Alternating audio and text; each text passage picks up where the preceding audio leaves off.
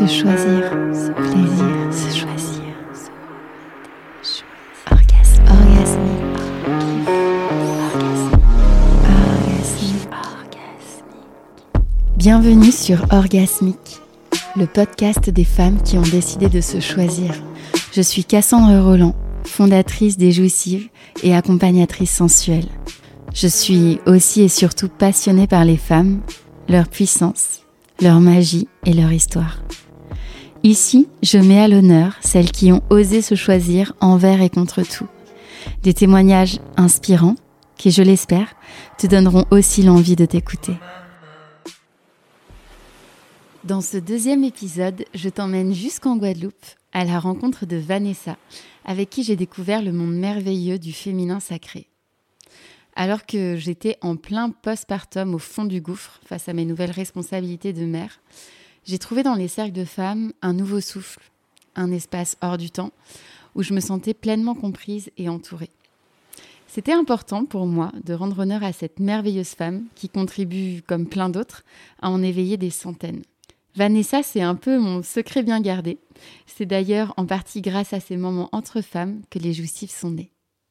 Bonjour Vanessa. Bonjour Cassandre. Donc nous, on se connaît parce que je fais les cercles de femmes avec toi euh, en Guadeloupe, plus précisément à Vieux Habitants. Mhm. Euh, Est-ce que pour celles qui ne connaissent pas, tu peux expliquer ce qu'est un cercle? Alors, un cercle de femmes, c'est un lieu, euh, un lieu sacré, on va dire, où on va pouvoir se déposer. C'est surtout un endroit de remise en question, d'approfondissement de, de qui nous sommes dans notre, dans notre profondeur. Ça a toujours existé depuis la nuit des temps. En fait, c'était un lieu où les femmes se retrouvaient pour pouvoir euh, ben, prendre un temps pour elles et faire le point sur leur vie. Voilà, donc c'est quelque chose, c'est un endroit où euh, l'idée, ce serait de pouvoir faire des points sur nos vies au moins une fois par mois pour savoir euh, euh, où on en est justement et, et de pouvoir avancer sur notre chemin. Ok. Et justement, donc, euh, tu as lancé très récemment les cercles d'hommes également. Est-ce que c'est quelque chose qui se faisait aussi depuis la nuit des temps Hmm. ou pas du tout? Non, les cercles d'hommes, c'était pas. Ils se retrouvaient plus dans des quêtes de vision, dans des quêtes de dépassement d'eux-mêmes, mais pas forcément euh, à parler d'eux. C'est quelque chose de très nouveau pour un homme déjà de pouvoir euh, parler de lui Wow. et de ses émotions. Mm. Ça, c'est quelque chose. On est à tâtons. Ça fait depuis trois ans. On a déjà fait des essais, mais ça, ça prend plus de temps. Et mais par contre, quand la parole se libère chez un homme, c'est juste magnifique. Ouais. Et Magnifique. euh, je suppose aussi magnifique pour la femme qui est avec pour la femme à ses côtés, mais c'est surtout que comme c'est souvent des hommes, des femmes, des cercles, euh, ça finit à parler le même langage. Du coup, on est sur la même longueur d'onde, donc on arrive à beaucoup à avoir avoir de- des codes communs en fait. Et donc, du coup, tu fais des cercles, mais tu fais euh, également des stages comme Guérir l'enfant intérieur ou la lignée maternelle que j'ai eu l'occasion de faire avec toi. Euh, Est-ce que tu en as d'autres en tête? De stage, Ouais. bah, il y a la psychogénéalogie euh, sur euh, notre rapport avec nos ancêtres. Il y a l'envol de l'enfant intérieur, c'est le niveau 2 aussi. En stage, il y a le stage sur l'argent et la réussite aussi. C'est un stage, c'est pas du tout pour gagner de l'argent, c'est pour comprendre qu'est-ce qui nous empêche d'être dans l'abondance et le plaisir. Ok, voilà. Là, le nouveau stage, c'est les lignées paternelles. Euh, parce qu'il n'y a pas de raison que ce soit que les lignées maternelles. Euh, donc là, c'est comprendre notre relation à notre père et comment notre animus s'est construit par rapport à l'homme, euh, à bah, l'homme de notre vie, qui était notre, le premier, notre papa. Ouais. Donc moi, j'ai envie d'en savoir un peu plus sur toi et d'où vient Vanessa? Donc, donc déjà, à la base, est-ce que tu peux me dire où est-ce que tu es née, dans quelle région? Mhm. Alors, je suis née dans l'Ariège, mais j'ai vécu toute mon enfance à Avignon Pendant 20 ans. Euh, voilà, après des parents quand même dans l'alternative déjà dès le départ. Euh, mon père dans l'hygiénisme, euh, le sport, et ma mère éducatrice, mais surtout professeure d'astrologie. Donc chez nous, c'était c'était quand même des avant-gardistes déjà pour leur époque. Donc parler, se remettre en question, c'est quelque chose chez nous de très commun. Euh, voilà, parler vrai, c'est la base de notre vie en fait. D'accord. Donc il n'y avait toujours pas de tabou à la maison. Aucun tabou, aucun tabou sexuel. euh, on parlait de tout, tout peut être dit chez nous. Ok. Voilà, donc pour moi c'était facile d'aller dans ce sens. C'est juste quand je suis allée dans le vrai monde où je me suis rendu compte que les gens ils parlaient pas vrai en fait. Donc euh, je me suis sentie vraiment à l'écart au départ, jusqu'à ce que je trouve euh, des gens de la même espèce que moi et, et d'avoir envie justement euh, d'être dans un monde où les gens parlent vrai, parce que je vois pas l'intérêt d'être avec un masque. voilà, et je me suis rendu compte petit à petit que bah, c'était compliqué finalement pour beaucoup de gens de parler vrai. C'est pas qu'ils veulent pas, c'est juste qu'ils connaissent pas euh, la porte. Voilà, avec toutes les conséquences que ça peut avoir. Euh, d'accepter de, plonger dans ses blessures, d'accepter de se regarder dans sa vérité. Euh. Et ça, c'est quelque chose justement que tu as appris au, fur et à mesure ou est-ce que vraiment c'est quelque chose que tes parents t'ont inculqué dès le début, ce, ce côté d'aller dans ces profondeurs et... Non, on n'allait pas dans nos profondeurs quand on était enfant, nous. Nous, c'était plus, euh, c'était plus euh, aller euh, se remettre en question, c'était plus comprendre. Enfin, on, a toujours été très responsabilisés sur nos émotions. C'est-à-dire qu'on n'était pas dans le truc de la faute à l'autre ou des victimes. On avait une problématique, on allait rencontrer notre problématique et on allait trouver nos ressources pour dépasser ces problématiques, en fait. Nous, c'était plus dans ce sens-là. Après, c'est moi qui ai, qui ai cheminé avec des stages pour vraiment aller dans les profondeurs, justement. Et quel métier tu rêvais de faire du coup euh, petite? Alors, c'est le genre de question que tu que tu poses, non? Non, moi je voulais faire. Euh, moi, moi j'ai toujours aimé euh, les femmes. J'ai toujours aimé les femmes. J'ai toujours aimé la beauté. J'ai toujours aimé. Donc, bah, à l'époque, j'avais pas beaucoup de choix, donc c'était esthéticienne. Du coup, mais mais du coup, j'ai fait mon, j'ai passé mon bac. Et après mon bac, eh ben, euh, pour faire de l'esthétique, c'était un peu compliqué. Donc, je suis partie dans une école privée et je suis partie faire de l'esthétique et de la cosmétique. Et en fait, je me suis trouvé une passion pour la cosmétique. J'ai trouvé ça magnifique. Et voilà, j'ai découvert la thalassothérapie euh, à ce moment-là. Et j'ai beaucoup aimé. Voilà, c'était très sympa. T'avais quel âge? J'avais 18 ans. Je suis partie à Lyon faire ses études là-bas. Voilà, et puis ça m'a duré qu'un an, parce qu'après, euh, je me suis un petit peu lassée. Et après, je suis partie. C'était très rapide au final. Oui, une année, mais c'était bien. J'avais appris ce que j'avais voulu. J'avais, j'avais goûté. J'ai commencé à goûter. J'ai commencé à goûter. En fait, ce qui m'avait le plus marqué dans cette, dans cette année, c'était qu'on pouvait apprendre aux femmes. On, avait des, des, femmes qui venaient de, des, de milieux défavorisés, avec une grande dévalorisation sur elles, je me souviens. Et, euh, et en, les, en prenant soin d'elles, en les maquillant, il y avait, euh, elles se regardaient dans le miroir après et on voyait. Euh, ça les a vraiment rendues belles de se voir comme ça. Et du coup, ça leur a donné une estime d'elles-mêmes. Et déjà, c'était le début où j'ai goûté ce truc-là de me dire Ah ouais, mais quand même, euh, il faut que les femmes retrouvent leur valeur. D'accord. Euh, voilà. Donc au départ, c'était, je crus que ça pouvait passer par le physique. Et puis après, très vite, je me suis rendu compte qu'il n'y avait pas que le physique, euh, que ça pouvait passer aussi par justement cette rencontre à l'intérieur. Mais bon, ça, c'était l'histoire de ma vie après. Ça a été un chemin personnel. Voilà. Donc après, j'ai fait un BTS Action commerciale. Et là, je suis partie plus dans autre chose. Bon, voilà. Et puis après, j'ai débarqué en Guadeloupe. Et comment tu as débarqué en Guadeloupe, justement? Eh bien, alors, euh, j'étais avec un chéri à l'époque, et puis euh, on... je sentais que j'allais pas passer ma vie dans une ville, et que cette ville-là ne me convenait pas de, de, toute façon. Voilà, donc j'ai pris le globe, euh, j'ai tourné le globe, j'ai appuyé, enfin, j'ai mis le doigt sur un pays, et c'est tombé sur la Guadeloupe. Donc six mois plus tard, euh, je prenais mon sac à dos avec mon amoureux et on arrivait euh, en Guadeloupe. Sans enfant, du coup Sans enfant, c'était en 1995. Et voilà, et on a atterri à la plage du Club Med. Et donc pendant un an, j'ai travaillé, euh, j'ai travaillé à la plage du club et j'étais, je vendais des sandwichs, des crêpes sur la plage. Ok. Voilà, c'était trop bien. et donc du coup, toute cette période-là, enfin voilà, on n'était pas encore dans tout ce qui concerne la psychologie. Non, la, non. Est-ce que déjà tu lisais tu te... Toujours, depuis, depuis petite fille. D'accord. Depuis petite fille, euh, à 15 ans, euh, je faisais beaucoup de choses. C'était, moi, c'était plus mon truc au niveau des channeling, la réincarnation. Voilà, ça ma mère était adorait ce milieu-là. Donc moi, j'étais beaucoup dans des, je me souviens à l'époque des réunions où on parlait de tout ça. Et j'étais toujours la plus jeune et j'étais fascinée par ce monde-là. Mais j'avais toujours ce truc de me dire, ils sont pas toujours très fun ils, sont, ils font développement personnel, mais moi, ils ne représentaient pas cette joie, cette légèreté. Et pendant longtemps, euh, ça a été un petit peu le truc où, je me suis dit que c'était c'est pas normal que ce soit pas compatible. C'est comme les gens qui mangeaient bio, nous on mangeait bio quand on était petit, mais ils n'étaient pas très fun à l'époque. Donc je me suis dit, si je choisis ça, je vais avoir une vie un peu, un peu tristounette. Voilà, donc jusqu'au jour où j'ai décidé de réinventer. Réinventer ce monde-là aussi. Et alors, comment c'est venu? À ah, quel ben, moment est-ce que tu t'es dit, tiens, je vais euh, créer mon monde? Hmm, C'est un chemin. C'est un chemin. Euh, je pourrais pas dire qu'il y a eu un moment. Il y a eu surtout eu, je suis rentrée en dépression. Euh, quand ma fille avait 3 ans. Et là, j'ai fait une vraie plongée, euh, une vraie plongée euh, dans les ténèbres. voilà. Donc, tu dis ça avec le sourire. Ah bah oui, parce que ça a été, ça a été le début du cadeau en fait. Parce que en fait, j'étais quand même une personnalité, j'avais une personnalité qui faisait, j'avais peur de rien moi. j'étais assez dure, j'étais, j'étais très égotique quand même, très narcissique. Enfin, pas narcissique dans le sens tout tournait autour de moi, mais tu avais un problème, t'avançais quoi. Tu vois, on n'allait pas passer trois heures, voilà. Et puis la vie m'a fait ce cadeau de rentrer en dépression. Euh, euh, j'ai eu des grosses crises d'angoisse et de crises de panique.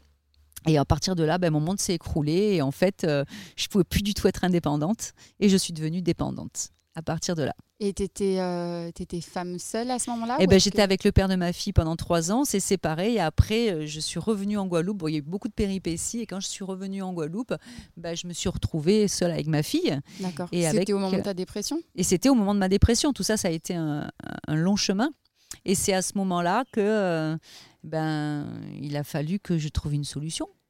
Voilà, donc c'est là que je me suis dit, bon voilà, la, vie m'a mis sur mon chemin des gens extraordinaires.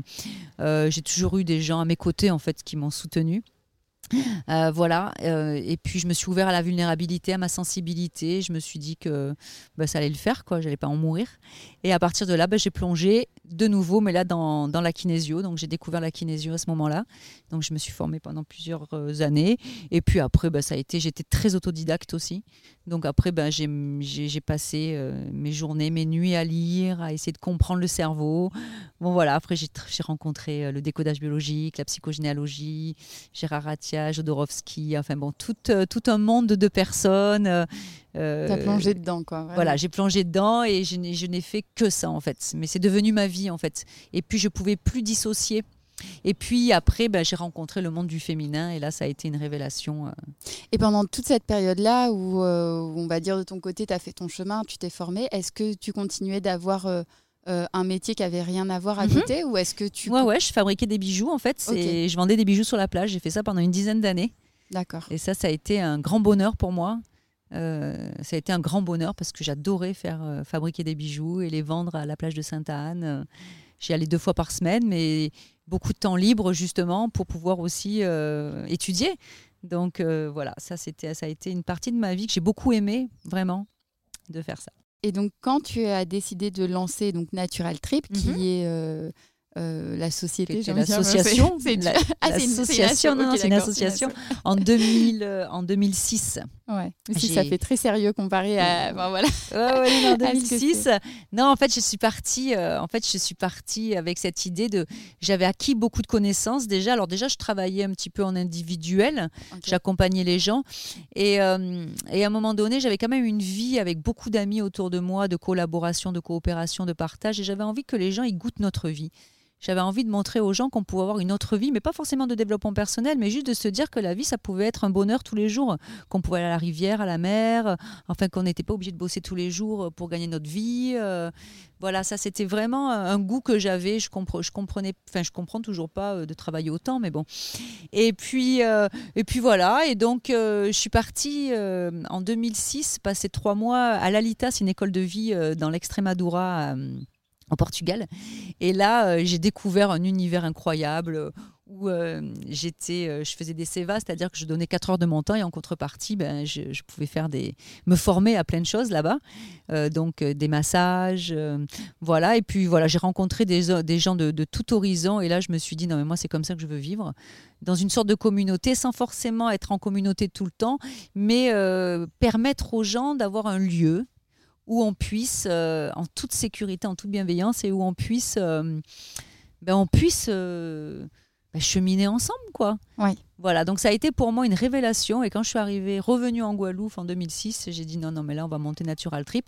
Mais au début, mon idée Natural Trip, c'était de d'amener les gens triper en, comme le disait le nom, en rivière, quoi. Faire des cosmétiques, etc. Mais c'était pas tellement orienté développement personnel, en fait. Ouais, c'est pour ça. Je m'étais dit aussi, quand j'avais vu Natural Trip et, euh, les ateliers que tu fais, je me suis dit, tiens, c'est.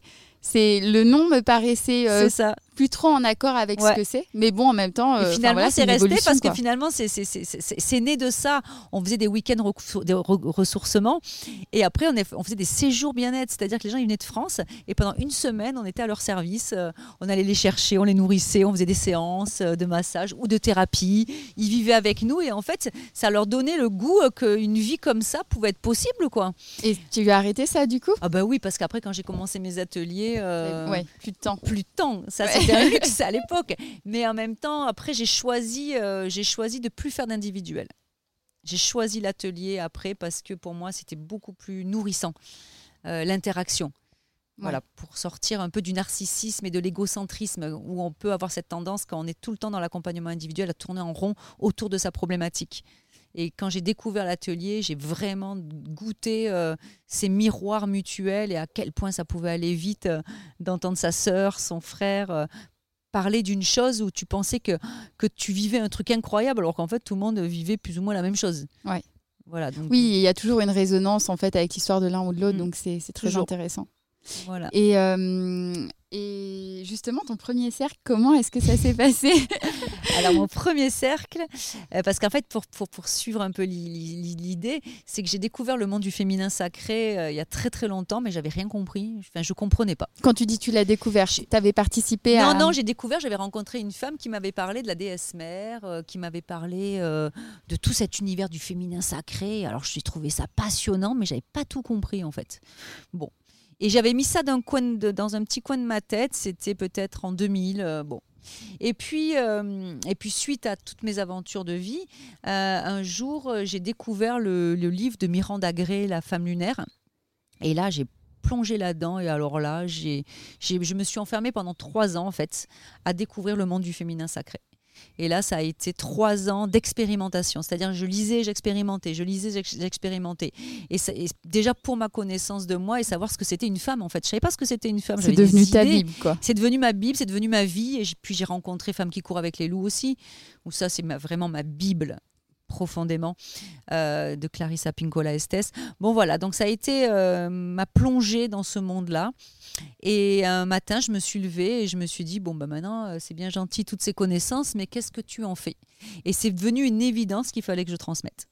Mais c'est vrai que moi, donc, qui, participe également à tes cercles, pour moi, c'est un peu la même chose. C'est-à-dire que tu vois, dès qu'on me parlait de, de la déesse mère et. Mmh.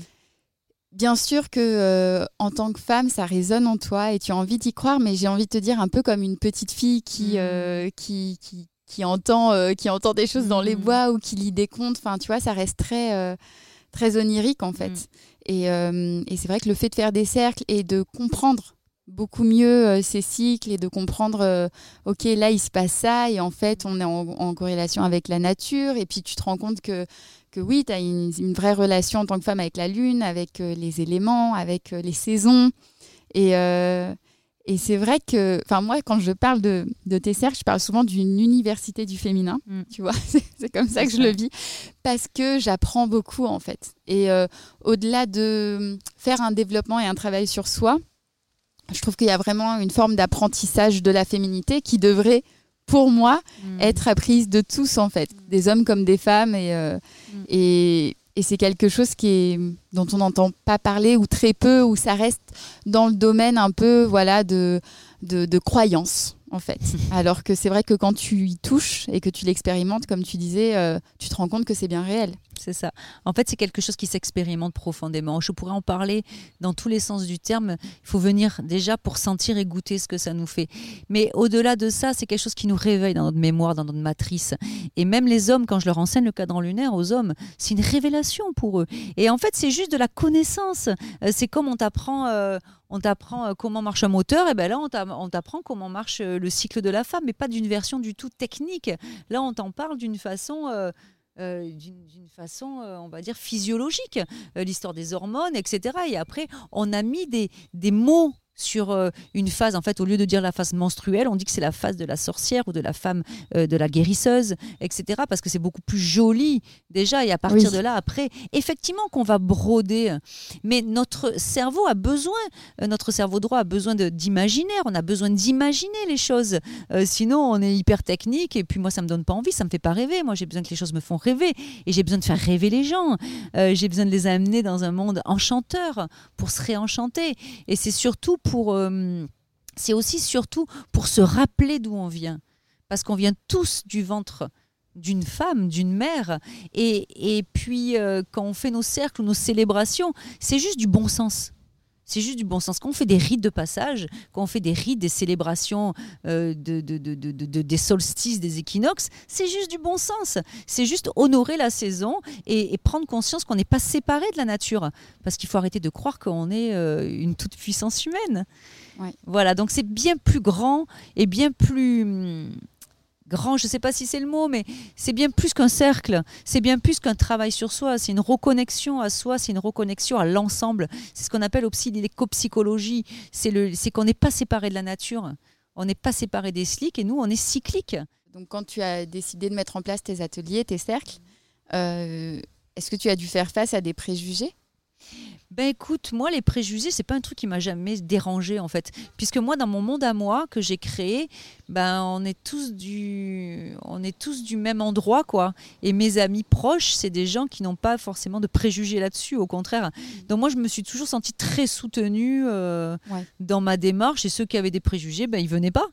Donc euh, et aujourd'hui encore aujourd'hui, donc dans mon monde à moi, euh, ben ça va quoi je pense qu'à ce niveau-là, moi, euh, moi, j'ai pas de préjugés. Pour moi, c'est tellement une action sociale que je fais que j'ai, c'est une évidence en fait. Voilà. Ok. Et alors, la petite question pour euh, les jouissifs, du coup, qu'est-ce qui te fait jouir en tant que thérapeute? Donc, euh, dans les cercles. Mhm. C'est de voir ces femmes qui, qui acceptent vraiment de se choisir. Ces femmes qui décident de Ouais, vraiment, c'est ce mot de se choisir, d'accepter de, prendre du plaisir, d'arrêter de croire que la vie n'est que devoir, euh, qu'elles ne sont que des femmes ou des mères ou des épouses. C'est ce qui me fait jouir profondément, c'est quand elles commencent à toucher à, cette mémoire, cette mémoire euh, qu'elles sont bien plus grandes que ce qu'elles croient en fait. Mmh. c'est joli.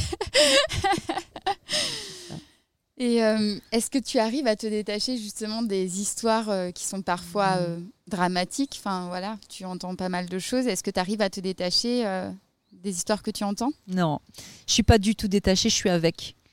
Si, si, je fais ce métier comme je le fais aujourd'hui, c'est parce que je me laisse toucher je me laisse toucher par ces histoires parce que leurs histoires, c'est les miennes forcément. Ça, ça, réveille forcément une histoire parce que toutes les femmes, on porte toutes la même blessure euh, sur deux, trois, quatre, cinq générations euh, de toute façon. Mais par contre, euh, je, je peux les accompagner parce que je connais cette douleur-là. Et après, ça me voilà. Et après, il y a le cercle, il y a le travail. Et quand on sort du cercle, c'est terminé j'ai mon cœur est ouvert, mais je suis pas du tout bouleversée euh, ou quoi que ce soit. D'ailleurs, c'est un petit rituel quand même d'aller à la rivière. Est-ce que tu le fais aussi euh, d'une certaine façon pour te... C'est naturel, ça vient naturellement. J'ai appris très vite, euh, pendant un, temps, on me disait ce truc-là des thérapeutes, oui, il faut vous protéger, vous protéger. Mais moi, je ne peux pas me protéger parce que si je me protège, je me coupe. Donc moi, j'ai besoin d'aller avec avec la personne, d'être dans l'ouverture de cœur avec la personne. Et comme je suis quelqu'un quand même qui sait facilement poser ses limites et où euh, j'ai une énergie assez débordante quand même, je me sens pas du tout euh, prise. Je, ne laisse pas le pouvoir en fait de qu'on me laisse m'envahir. Voilà, c'est juste que je connais. J'ai même pas de protocole en fait. C'est juste, je vais me baigner, c'est fini. Ou je sors de là, c'est fini, je passe à autre chose.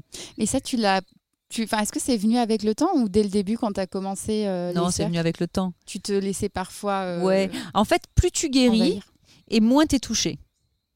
Tu es moins touché, tu es touché, tu es toujours touché, mais tu plus touché dans ton émotionnel. C'est-à-dire que ça se réveille pas dans l'impulsion, tu vois, dans le dans le tac C'est beaucoup plus, euh, tu comprends la douleur, tu portes la douleur, et, parce que tu la connais, tu peux aller la, tu, tu peux aller la récupérer la personne et tu peux la ramener dans la lumière.